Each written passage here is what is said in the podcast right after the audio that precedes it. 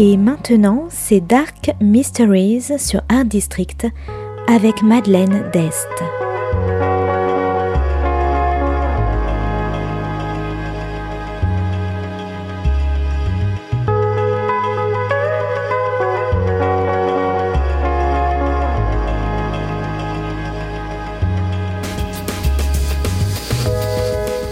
Welcome to Dark Mysteries, a book review show devoted to crime, mysteries, thrillers, and the dark side of human nature. I'm Madeline Diaz. Join me as I talk about great books in the crime and mystery genre. Today's book is Blood Red City by Rod Reynolds, published by Orenda Books in 2020. Today's book is all about deception, ambition, and revenge.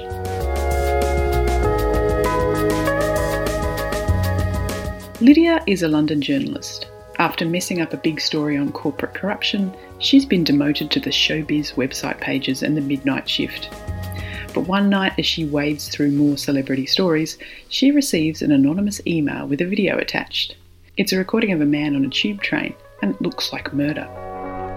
Enthused by the lure of a real story, Lydia jumps in to investigate the attack. But when she asks questions, contacting the transport police and trying to track down the person who recorded the video, she only comes up with dead ends.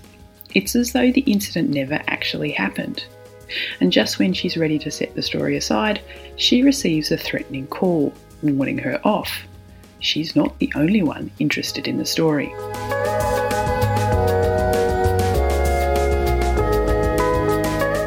Stringer, a man in a suit, is a fixer. He finds people, hides people, and generally cleans up messes outside the realms of the law. When Stringer finds out that Lydia knows a little too much about one of his jobs, he sets out to stop her in her tracks.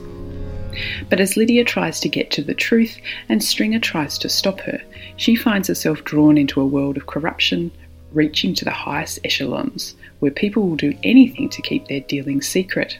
But what's more important to Lydia? Breaking a big story or protecting her own life? Blood Red City is a fast paced, gritty thriller set against the backdrop of London in high summer. The writing is punchy, the action is unrelenting, and the chapters short and sharp.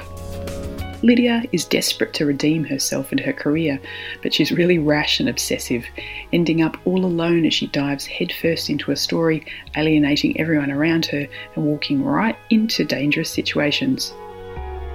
Stringer is a complicated man. Working outside the law, he dodges and weaves to get results for his clients, although half the time he's fighting just as much with them to get paid. But alongside his black market business, his personal life is a mess. Divorced and lonely, he adores his niece and hates his father with a passion and dreams of getting away to Florida.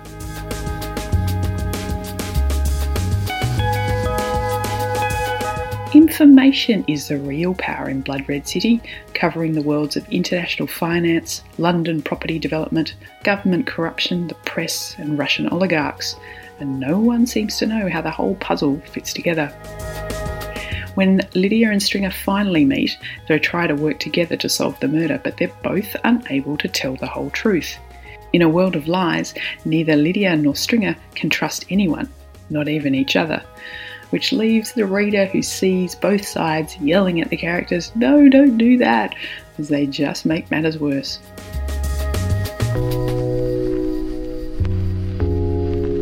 So, if you like lies, double crossing, obsessive journalists, organised crime, intense and full throttle thrillers, you might like Blood Red City by Rod Reynolds. Thanks for listening to Dark Mysteries. If you have any feedback or want to say hello, you can contact me at Art District Radio by email at mde at artdistrict-radio.com. Or if you'd like to listen to past reviews, please go to artdistrictradio.com forward slash podcasts. And until next time, happy reading.